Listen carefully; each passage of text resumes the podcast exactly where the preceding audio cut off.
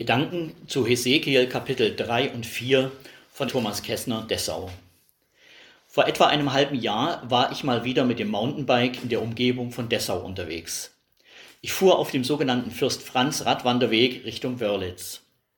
Da kam mir ein Paar mit ihren Rädern entgegen und fragten mich, ob ich auf diesen Weg nach Wörlitz fahren wolle. Ich bejahte ihre Frage. Da sagte mir der Mann, dass mein geplanter Weg gesperrt sei. Auf einem Streckenabschnitt bestand die Gefahr, dass der Wind vertrocknete Äste aus den Bäumen bricht und diese auf den Waldweg stürzen. Mein geplanter Weg war also gefährlich, und wenn ich ihn doch gefahren wäre, hätte ich mich unter Umständen in Lebensgefahr gebracht. Ich musste meine Pläne ändern, und das war auch gut so. Noch viel dramatischer war das beim Propheten Hesekiel. Er wird von Gott zum Wächter für das Haus Israel berufen.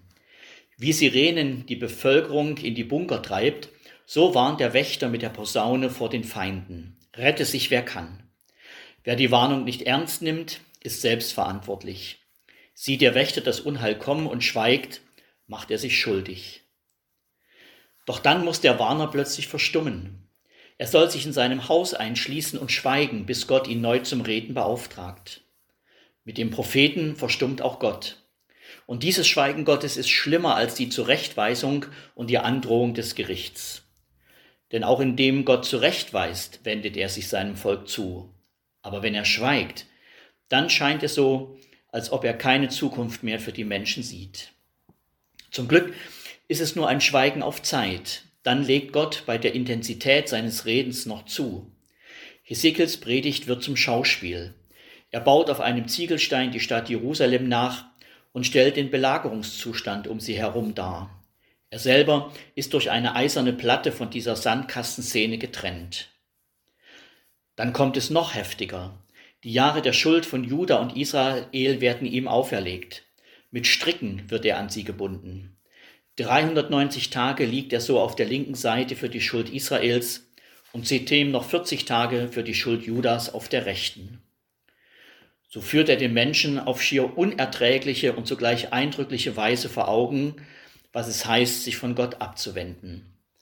Am Ende steht nicht die große Freiheit, sondern Gebundenheit. Das hatten auch viele Kinder erlebt, die Ende des 19. Jahrhunderts in das von Pastor Hinrich Wichern gegründete Rauhe Haus kamen. Sie brachten oft eine sehr schuldbeladene Vergangenheit mit. Viele kamen aus dem Zuchthaus und hatten die Ketten, mit denen sie gebunden waren, noch in lebendiger Erinnerung. Jeder neue Bewohner wurde mit den Worten empfangen, Mein Kind, dir ist alles vergeben. Sieh um dich her, in was für ein Haus du gekommen bist. Hier ist keine Mauer, kein Graben, kein Riegel. Nur mit einer schweren Kette binden wir dich hier. Du magst wollen oder nicht, du magst sie zerreißen, wenn du kannst. Diese Kette heißt Liebe und ihr Maß ist Geduld.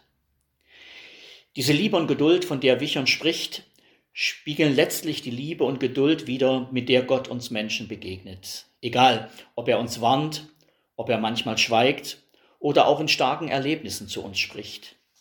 Diese Liebe und Geduld Gottes hat aber immer auch ein Ziel. Wichern sagte das zu seinen Zöglingen so, nämlich, dass du deinen Sinn änderst und fortan dankbare Liebe übest gegen Gott und den Menschen. Das möchte Gott auch in unserem Leben durch sein Reden und Handeln erreichen. Sind wir offen dafür? Seien Sie gesegnet, Ihr Thomas Kessner.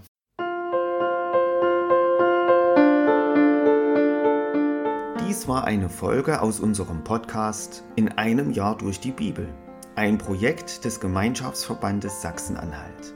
Morgen geht es weiter. Unsere Arbeit und auch dieses Projekt lebt fast ausschließlich von Spenden.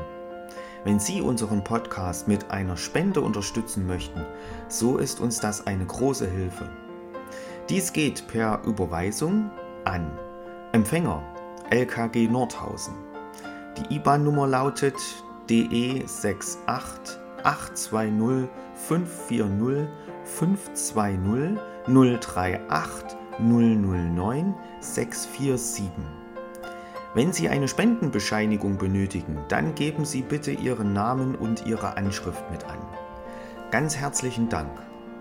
Nun wünsche ich Ihnen einen gesegneten Tag und freue mich, wenn Sie auch morgen wieder mit dabei sind. Viele Grüße, David Israel aus Nordhausen.